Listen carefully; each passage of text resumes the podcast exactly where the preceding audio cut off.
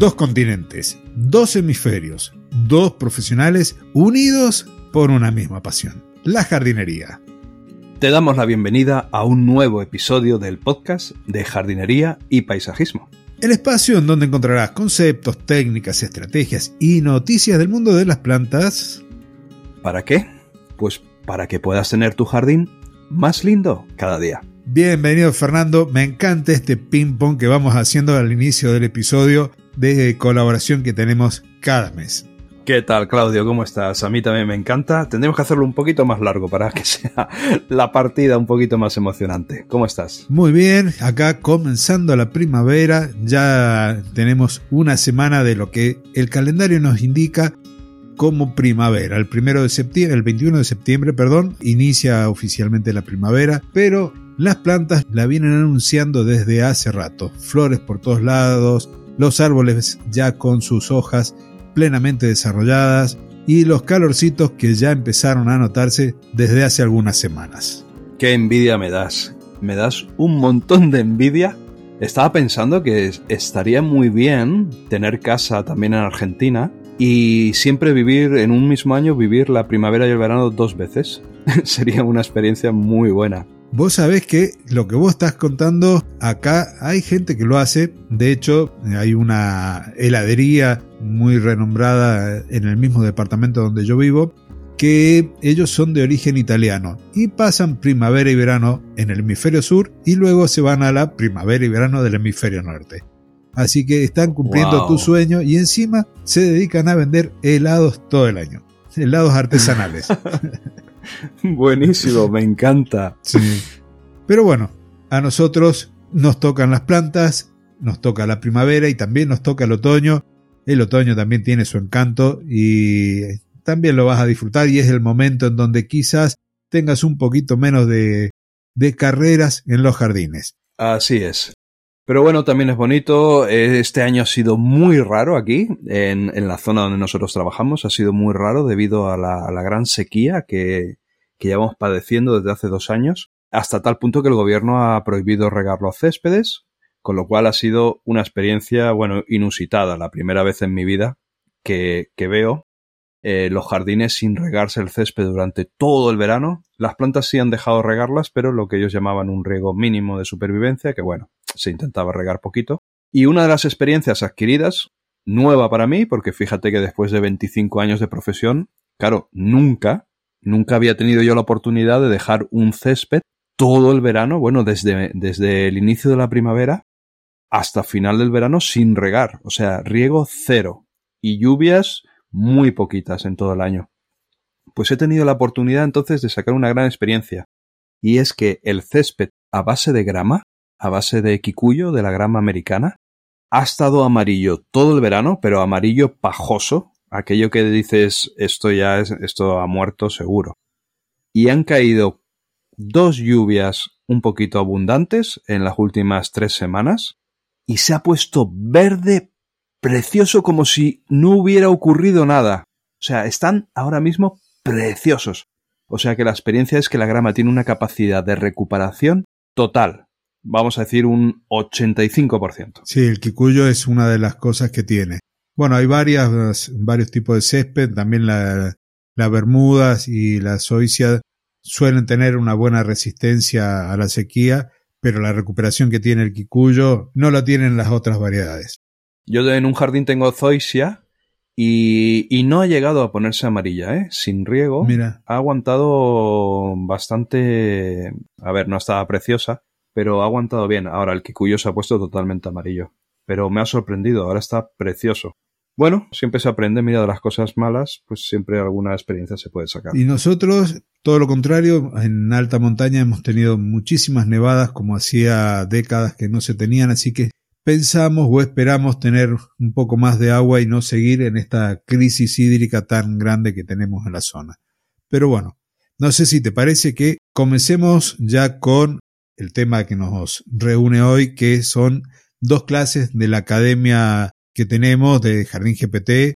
No sé si querés que comentemos en este momento algunas de las novedades, porque todos los meses vamos incorporando algo nuevo, o si lo dejamos para el cierre del episodio. No, bueno, si quieres comentamos si hay alguna persona que ha caído de repente en este episodio y que no nos conoce, pues bueno, que sepa que aparte de que nosotros somos profesionales de la jardinería, con empresa de jardinería desde hace muchísimos años, eh, con empleados y con cientos de clientes, aparte de eso también pues tenemos una, academia que se llama Jardín GPT, que es una academia de audiocursos. La idea de que sean audiocursos y de que no sean vídeos es que, bueno, nosotros en nuestra propia, en el propio desempeño de nuestra profesión nos dimos cuenta que mientras se está por los jardines o se está trabajando, pues se tiene tiempo, se pueden hacer dos cosas. Se tiene tiempo para trabajar y también se pueden escuchar, bueno, eh, podcasts, audiocursos y así ir fomentando el aprendizaje y ir mejorando en la jardinería, también a nivel de aficionado, por supuestísimo. Entonces, en esta academia hemos incorporado algún, algún cambio este mes, que, por ejemplo, voy a comentar yo uno, tú comentas otro, Claudio, es que se ha incorporado a la versión premium, que ya explicarás tú ahora las tres versiones que hay, se ha incorporado el acceso a, una comunidad privada compuesta por, bueno, hay aficionados, hay profesionales, hay un poquito de todo, y entonces ya se da acceso a ese grupo de Telegram que viene a ser un poquito, puede hacer las funciones de, de soporte, si hay alguna duda, también conocer a otras personas, saber la experiencia de otras personas, etcétera, etcétera. Así es. Esa comunidad es un canal privado de Telegram en donde hay profesionales de España, hay de México, creo que también hay de Perú. La verdad que hay mucha diversidad.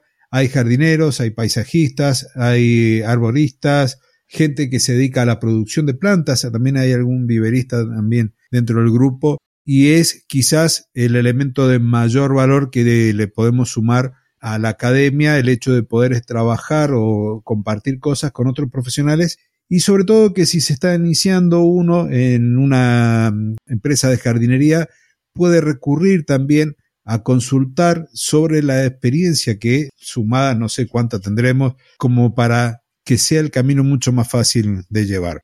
Vos me habías dicho que comentara los niveles. Tenemos hoy cuatro niveles. El básico o basic, en el cual se acceden a los audios de la academia que están en un canal de Telegram. Ese canal tiene todos audios y se van publicando cinco a la semana. Después tenemos dos niveles más. El siguiente ya se accede a la información en nuestra academia en la página web y la versión premium, que es la que más valor tiene, es todo eso, ah, igual que también la, la Plus, la posibilidad de acceder a un bot, el de Jardín GPT, que está utilizando la inteligencia artificial de ChatGPT para responder como si fuera un profesor particular las consultas que se puedan hacer, las dudas que puedan surgir sobre las clases que están ahí de los cursos que están impartidos que hay no sé si alrededor de una docena. Y lo que tiene también ahí interesante que se sumó ahora es que si bien nos estábamos enfocando sobre todo a audios, aparece un canal de videos. Y esto es para la versión premium.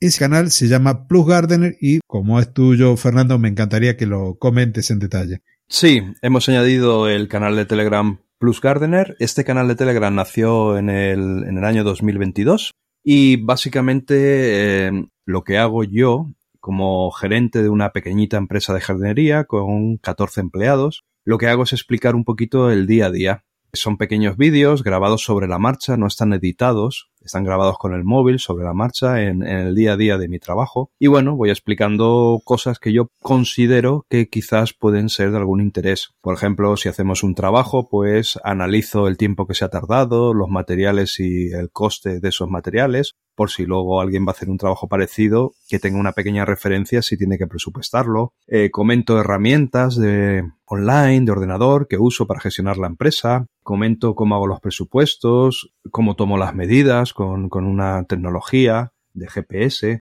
Bueno, diferentes cosas. En el año 2022 se grabaron muchísimos vídeos y hemos dado entonces acceso a todos estos vídeos.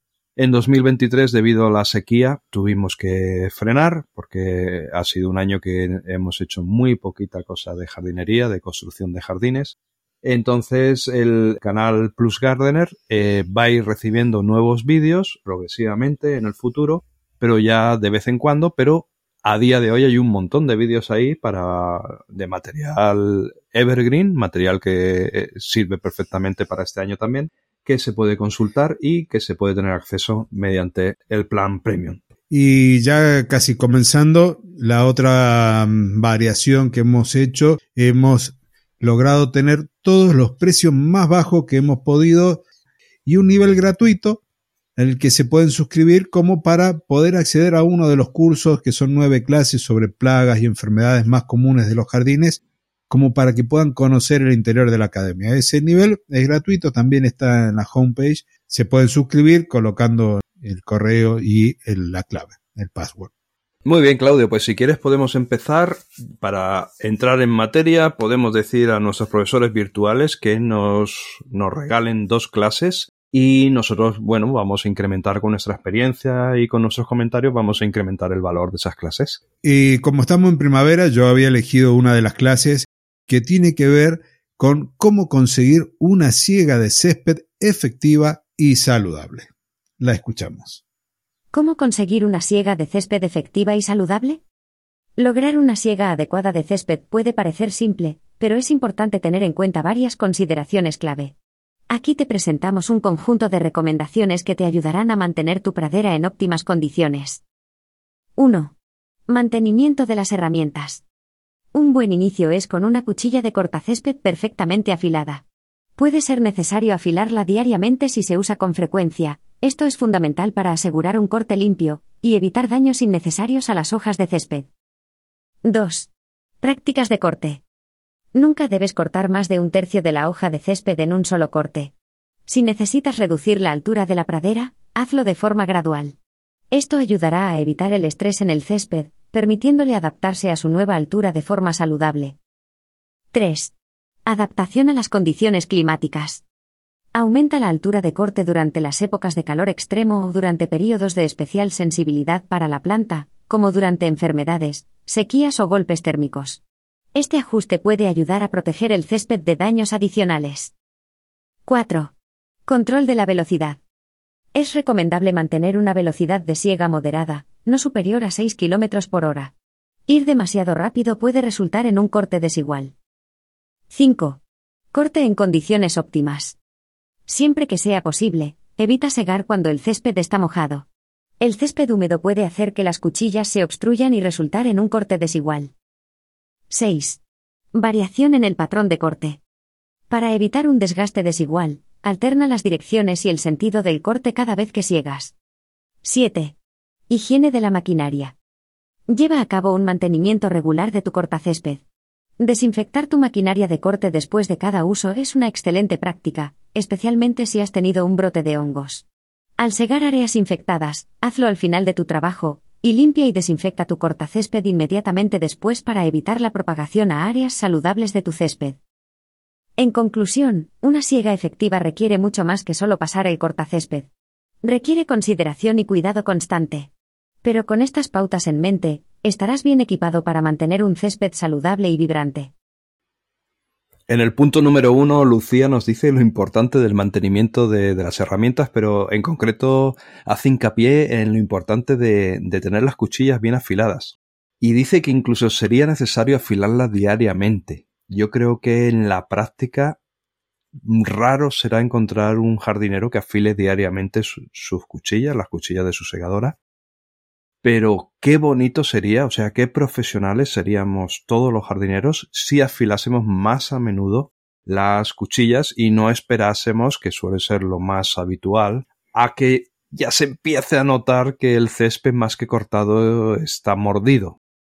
Y bueno, no sé, Claudio, vosotros allí en Argentina sois más meticulosos y tenéis la herramienta tan al día ¿O os pasa como aquí en España que no da el día para tantas cosas y se va un poquito a salta de mata?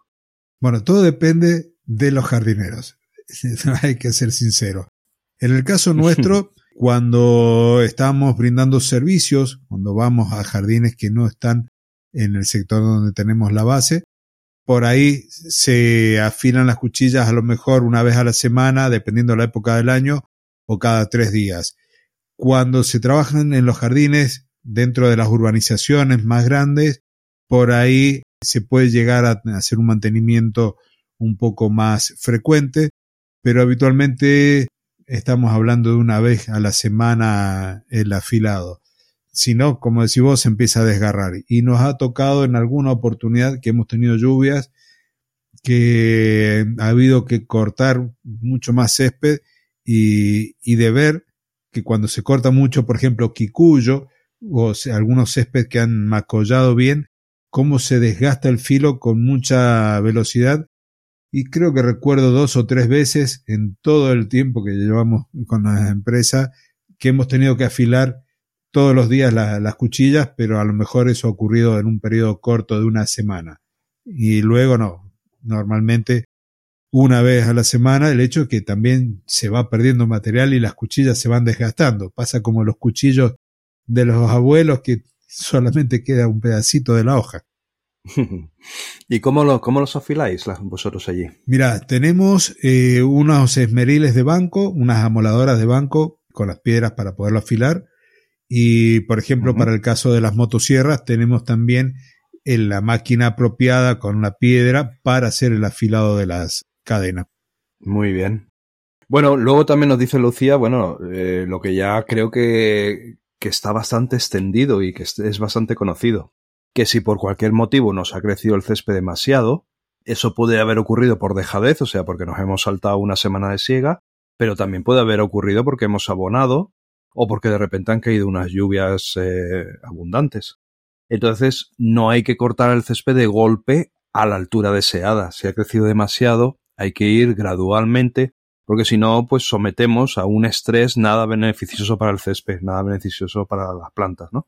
Vos sabés que estaba pensando, mientras vas comentando, es un audio de poco más de dos minutos con muchísima información y es el día a día del trabajo del jardinero. También hay que adaptarse no solo a las condiciones climáticas, sino que cuando se está cortando hay dos variables que tenemos por ahí que considerar. Una es la velocidad de corte. ¿Qué tan rápido avanzamos con esa cortadora de césped? Hay algunas que tienen tracción automática y ellas van disponiendo a la velocidad, pero en otros casos tenemos que ir empujando. Bueno, la velocidad a la que se empuja esa máquina es importantísimo al momento de hacer la ciega. Y yo me acuerdo de gente que ha trabajado con nosotros que parecía que corría maratones y entonces una vez que lo hicieron había quedado tan feo el corte de césped que hubo que hacerlo de nuevo. Entonces, ir más rápido no es bueno cuando uno quiere hacer un trabajo profesional. Y la otra era, es ir cambiando las direcciones de corte para que no queden las marcas siempre igual del, del césped. Que supongo que si has tenido ese tipo de, situaciones. Lo de sí, lo de que se marquen las ruedas de la, de la segadora es un clásico.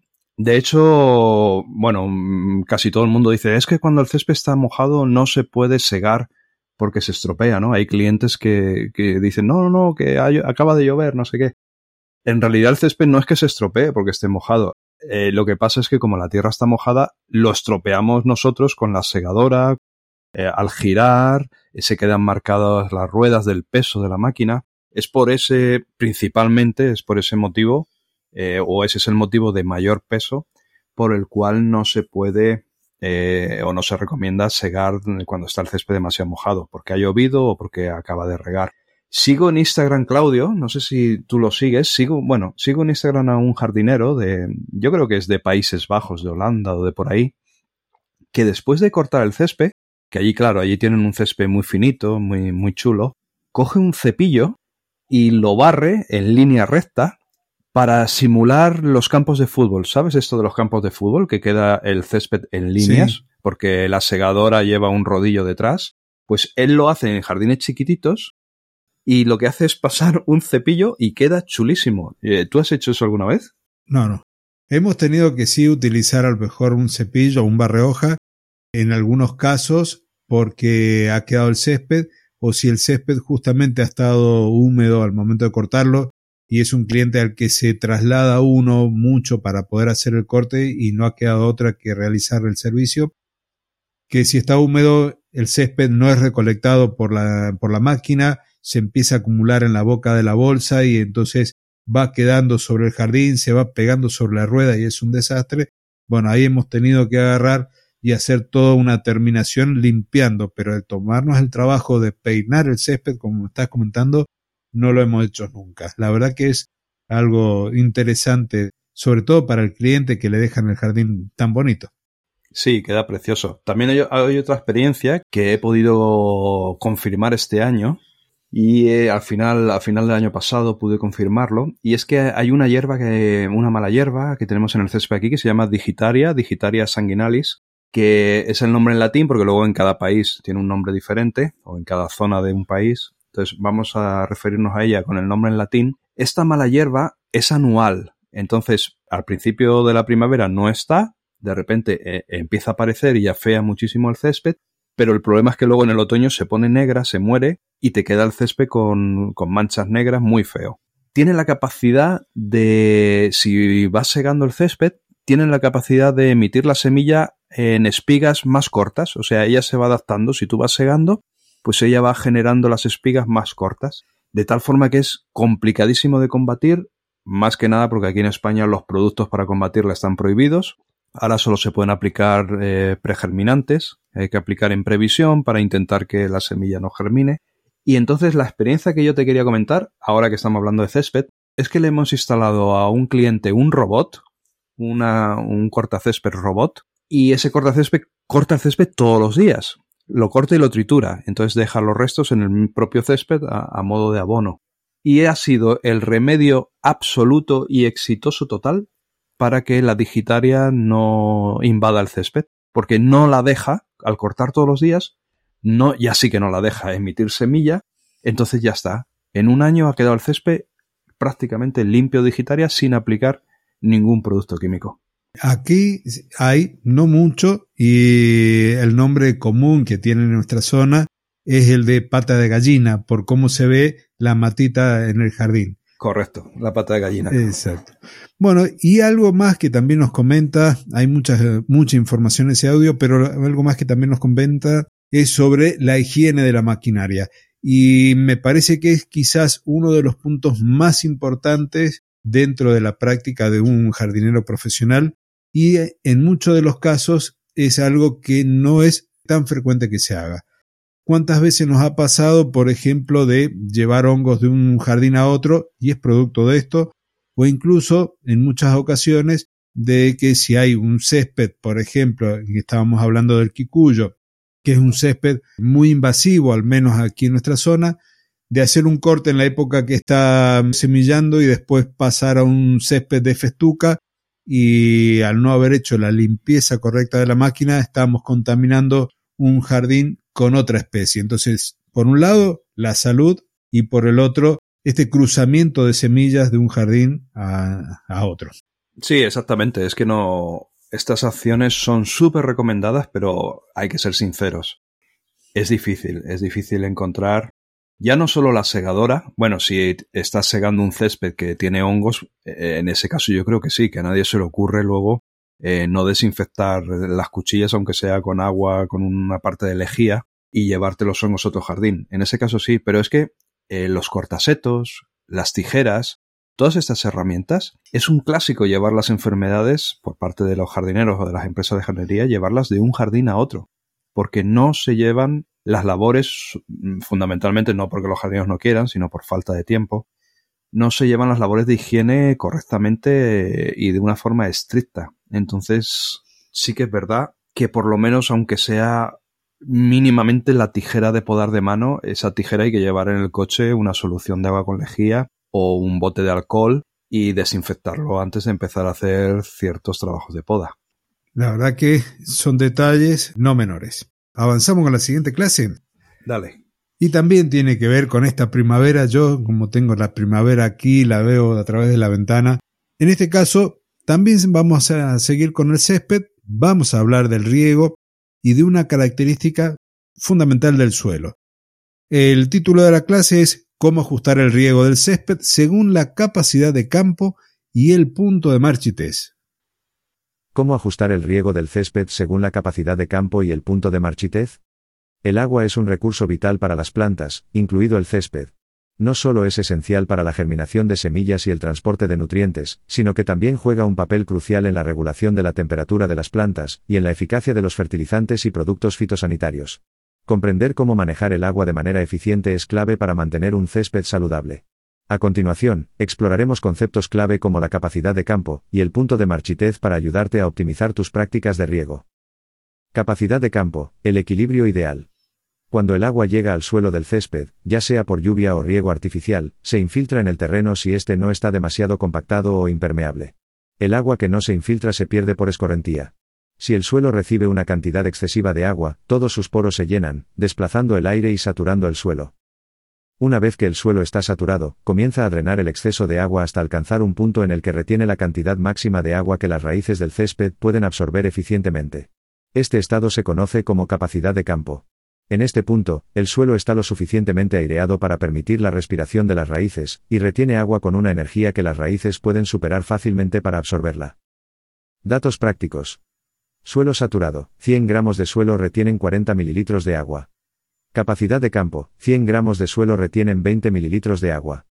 Punto de marchitez, 100 gramos de suelo retienen 10 mililitros de agua. Punto de marchitez, el límite de la sequía. Si el suelo continúa perdiendo agua debido a la evaporación y la absorción por las raíces, eventualmente llegará al punto de marchitez. En este estado, el suelo retiene tan poca agua que las raíces no pueden absorberla eficientemente, lo que lleva a la sequía y al deterioro del césped. Agua útil, el rango de oportunidad. El agua retenida entre la capacidad de campo y el punto de marchitez se conoce como agua útil o agua disponible para la planta. Es crucial que las prácticas de riego mantengan el nivel de humedad del suelo dentro de este rango para optimizar la salud del césped. Recomendaciones para un riego eficaz. Evitar el exceso de riego, cualquier cantidad de agua que supere la capacidad de campo se perderá por drenaje. Prevenir la sequía, es vital reponer el agua antes de que el nivel de humedad del suelo alcance el punto de marchitez. Monitoreo regular. Utilice sensores de humedad o métodos manuales para evaluar la necesidad de riego. Al seguir estos principios, no solo mantendrás un césped saludable, sino que también contribuirás a un uso más eficiente y sostenible del agua en tu jardín. Y aquí te digo que ese ejemplo que dio el profesor con respecto a las características de cantidad de agua de suelo saturado, capacidad de campo, un punto de marchitez, es muy significativo. Por ahí podemos imaginarnos el suelo como una esponja. Cuando vamos agregando agua, esa esponja, que está llena de agujeritos, llena de poros, con aire, se va a ir completando con agua. Hay un momento en donde está en equilibrio, es decir, tenemos toda el agua que puede mantener esa esponja. Ahí estamos hablando de capacidad de campo. Si le seguimos metiendo agua, va a llegar un momento en donde todos esos poros que tenía la esponja, en este caso el suelo, dejan de tener aire y tienen agua. Ahí estamos en el punto de saturación. Cuando empieza a acomodarse el agua en el suelo, equilibrarse por la gravedad e ir infiltrando en profundidad, todo ese exceso de agua va a llegar a un punto en donde se encuentra en un equilibrio, que es la capacidad de campo. De ahí la planta va a poder seguir tomando el agua hasta un punto que es el mínimo, que es el punto de marchitez. La planta genera una presión osmótica para absorber el agua, pero tiene una capacidad para hacer esa succión. Esa diferencia es el agua que la planta puede llegar a aprovechar. Y me parece muy gráfico este ejemplo para poder entender que si nosotros agregamos a ese suelo mucho más, estamos tirando agua y al tirar agua, parte se va a ir por escurrimiento, parte se va a ir por infiltración y por infiltración también vamos a estar arrastrando nutrientes a profundidades donde no lo van a usar nuestras plantas. Pues Claudio, me parece genial el ejemplo que has puesto porque la esponja eh, nos hace visualizar eh, muy bien cómo trabajaría un suelo a la hora de recibir agua y luego de ponerlo en disposición de las plantas. Lo único que todo esto se estropea, o sea, todo lo que tú has explicado eh, maravillosamente bien y también nuestro profesor Sergio, se estropea si tenemos un suelo compactado. O sea, por seguir con el mismo ejemplo, si esa esponja nosotros la compactamos, vamos a decir, por ejemplo, que la metemos en un cubo de cemento y dejamos que se seque. Ya no es una esponja, ya es como una piedra, está como compactada. Si regamos esa esponja compactada, hecha piedra, se produce lo que se denomina escorrentía, o sea, el agua no penetra en la esponja, no penetra en el terreno, no rellena poros, no queda ahí a disposición de las plantas en plan cantimplora, sino que corre, escorrentía, se va, se va a buscar otro sitio, otro terreno, otro trozo de terreno que sí sea capaz de absorberla.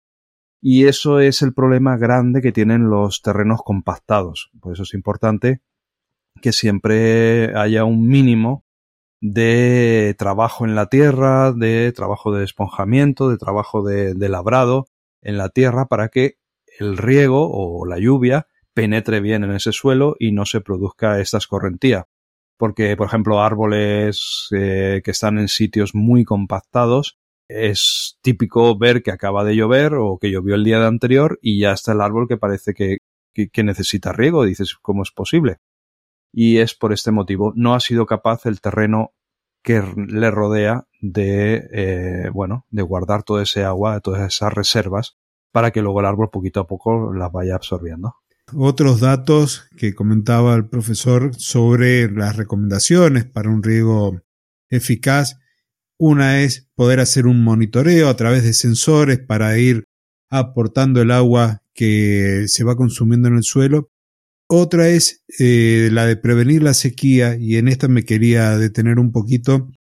Las palabras textuales dice, es vital reponer el agua antes de que se llegue al nivel de humedad del suelo que alcance el punto de marchitez. Ahí en el ejemplo decía que era, por ejemplo, en 100 gramos de suelo, el límite inferior eran los 10 mililitros. El punto de marchitez en las plantas varía de acuerdo al tipo de plantas. Por ejemplo, tenemos una crasa o un cactus y lo comparamos, por ejemplo, con una monstera, con la costilla de Adán, los puntos de marchitez de las dos son totalmente distintos. Ese punto de marchitez es el momento en donde la planta ya no puede estar sacándole agua al suelo y tenemos distintos momentos de esa marchitez. Hay una que es temporaria, la planta empieza a marchitarse, nosotros reponemos el agua y la planta se recupera. Y otra, si mantenemos esa condición de escasez de agua, vamos a llegar a una marchitez permanente y la planta se va a morir. Entonces, conocer el suelo, conocer más o menos la capacidad que tiene de retención de agua va a ser vital para poder manejar este recurso. Y si no tenemos tantos datos, podemos recurrir a información como la evapotranspiración potencial. Eso es un dato que podemos encontrar en Internet para la zona en donde estamos y representa la cantidad de agua que se pierde por evaporación y por transpiración de nuestras plantas. Y lo que tendríamos que tratar de hacer es de reponer, si nos dicen 6 mililitros, estamos hablando de 6 litros por metro cuadrado, es tratar de reponer esa cantidad como para que nuestras plantas no sufran de estrés. Una planta que se estresa, desde el punto de vista botánico, termina siendo más susceptible también al ataque de plagas y enfermedades. Pues con esto, Claudio, y muy a tu pesar, que yo lo sé, que a ti te gustaría que estos episodios duraran dos o tres horas, pero como no es posible, como no es posible que las personas que nos están escuchando tienen que hacer más cosas, muy a tu pesar, querido amigo Claudio, hemos llegado al final del episodio hemos llegado al final del episodio número 262. No te lo pierdas, ¿eh? Ya un buen número. Y la verdad que solo nos queda, bueno, enviar esos millones de buenos deseos a, a, todos nuestros oyentes, que les vaya todo muy bien en la vida en general, pero como aquí de lo que hablamos es de plantas, pues que le vaya todo muy bien con sus terrazas, con sus jardines, con sus céspedes, con sus árboles. Así es, Fernando. Quería comentar que estoy muy contento también hay muchos oyentes que a través de la plataforma de Spotify me están dejando sus comentarios, me están dejando sus consultas y la verdad que me pone muy contento. Ya tengo ahí algunas como para responder en breve. Quizás la semana que viene ya tome algunas de ellas como para continuar respondiendo. Esto demuestra que la gente quiere tener sus jardines más lindos, quiere tener sus plantas en mejores condiciones, así que yo le agradezco a esos oyentes que se animan a escribir su consulta para que podamos enriquecer el podcast con más contenido y además con cosas que le están interesando. Así que con esto llegamos al final del episodio. Te recuerdo nuestras páginas web personalgardenshopper.es, la de Fernando, claudiodorato.com y el proyecto que tengo ahora en este momento ahí, que cuido tanto y que quiero tanto, el de jardinesinclusivos.ar. Y antes de que nos vayamos, no te olvides de suscribirte, aunque sea con la versión gratis que tenemos en jardingpt.com, una academia en audios con profesores virtuales y un chatbot que te contesta todas las preguntas de jardinería. Así es, un abrazote bien fuerte, disfrutar de vuestro jardín todo lo posible y nos volvemos a escuchar el mes que viene con el episodio en colaboración con Claudio. A Claudio lo vais a seguir escuchando durante todas las semanas con sus episodios de podcast recurrentes. Muchas gracias Fernando por haber pasado por aquí, por haber compartido nuevamente tu experiencia, tus conocimientos en el rubro de la jardinería junto con esta audiencia maravillosa que semana a semana nos está escuchando. Y con esto entonces cerramos, como hacemos habitualmente, dos, continentes, dos, hemisferios, dos profesionales unidos por una misma pasión, la jardinería. Hasta el próximo jueves. Adiós. Adiós.